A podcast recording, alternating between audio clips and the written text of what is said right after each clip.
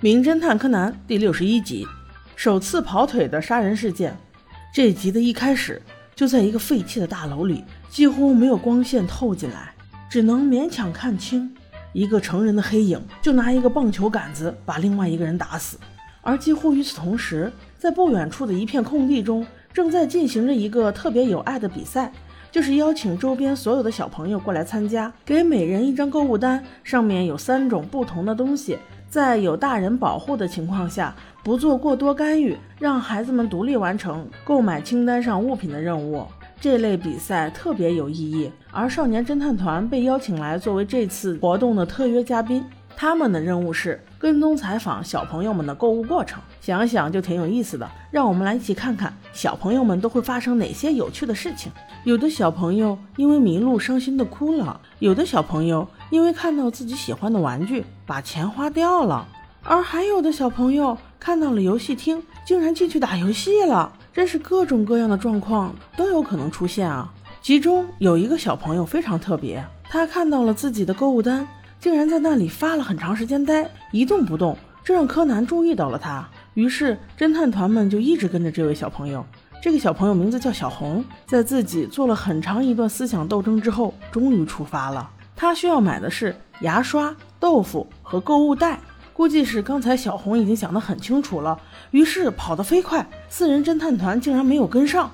等他们再次找到小红时，他竟在一片空地自己玩了起来。手里还拿着一个奥特曼的模型，步美等人拿着话筒，正要走过去采访时，被一辆大汽车挡在了人行横道的这边。很快，车子走了，但是侦探团们发现小红也走了，而且是坐着一辆自行车走的，因为旁边留下了自行车胎的痕迹。柯南想，这里已经超过了此次活动的游戏范围，一定要跟上去，万一小红遇到什么危险就麻烦了。于是，沿着自行车胎的痕迹一路追了上去。他们四人发现小红竟去了一处废弃的大楼，在里面转了一圈后又走出来。但是他们不知道的是，小红在大楼里恰好就撞见了开头所说的那个杀人事件。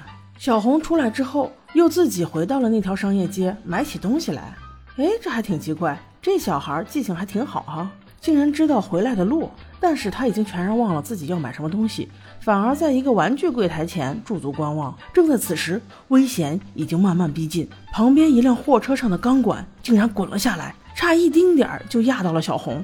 还好小红看完之后往前走了，大家都以为这是意外，只有柯南发现那捆钢管的绳子竟然是被刀割断的，这似乎是一桩谋杀事件啊！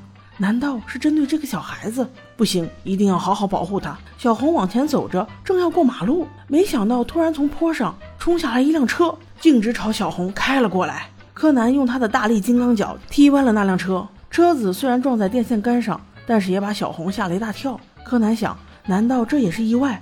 这是不是也太巧了？此时车主冲了过来，摸着自己的头说道：“哎，我刚拉了手刹呀！”这让柯南陷入了沉思。难道是真的有人要害小红？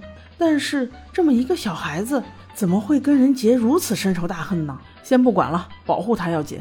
但是因为其他三小只速度实在是太慢，还要拿那些设备，所以他们又跟丢了。而在一条巷子里，他们找到了小红手里拿的那个奥特曼玩具，小红却不见了。这下麻烦大了，真的是有预谋的杀人事件呢。现在的当务之急是找到小红，然后立刻报警。于是四人分散开来。可是，在周围找了很久都没有找到小红的身影，怎么办呢？怎么办呢？柯南突然想到，光彦和元太不是一直都在录像吗？赶紧看一看录像中有没有什么线索。在反复比对录像之后，柯南发现了一个重要线索：小红在废弃大楼门前曾经跟一个人打过招呼。难道说他又回去了废弃大楼？事不宜迟，行动再说。于是，四小只用最快的速度赶到了那栋废弃的大楼。进去之后，他们发现无法上楼，那就是说只能下楼。对，没错，先去地下室看看。果不其然，他们在地下室里发现了小红被迷晕的身体，同时还发现了另外一具尸体。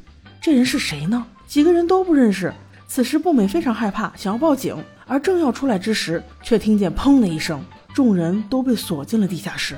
而下一刻，就听到了巨大的。拆楼声音，柯南顿感不妙。他突然意识到，那个凶手是要把他们团灭了呀！这么高的大楼一拆，他们在地下室里，那肯定被覆盖的干净。估计空气都窜不进来，喊叫也没有用，我们该怎么办呢？旁边元太和步美的哭声此起彼伏，更是让他心烦意乱。他还是首先安抚了孩子们的情绪，让他们相信自己一定可以救他们出去，然后仔细观察，突然发现因为拆楼，墙面上出现了一个大洞，而且可以听到流水的声音，看来是有救了。于是他以小学生五年级的强健体魄。抱起了小红，带领着另外三小只从夹缝中终于顺着下水道逃了出来。当重见阳光之时，大家都有一种焕然新生的感觉，只是身上的气味有些一言难尽。但是此时更重要的事就是抓住杀人凶手。于是几人又回到了废弃大楼门前。此时是元太抱着小红的，小红悠悠转醒之后，看到杀人凶手，竟慢慢的走了过去，掏出自己裤兜里的那张购物清单，用稚嫩的声音说。叔叔，你的新店要开张了吗？我需要买牙刷和豆腐，谢谢你。此时，那个凶手目瞪口呆的看着他，双眼充满了不可置信，双手揪着自己的头发道：“ 我做了什么？我刚才做了什么？”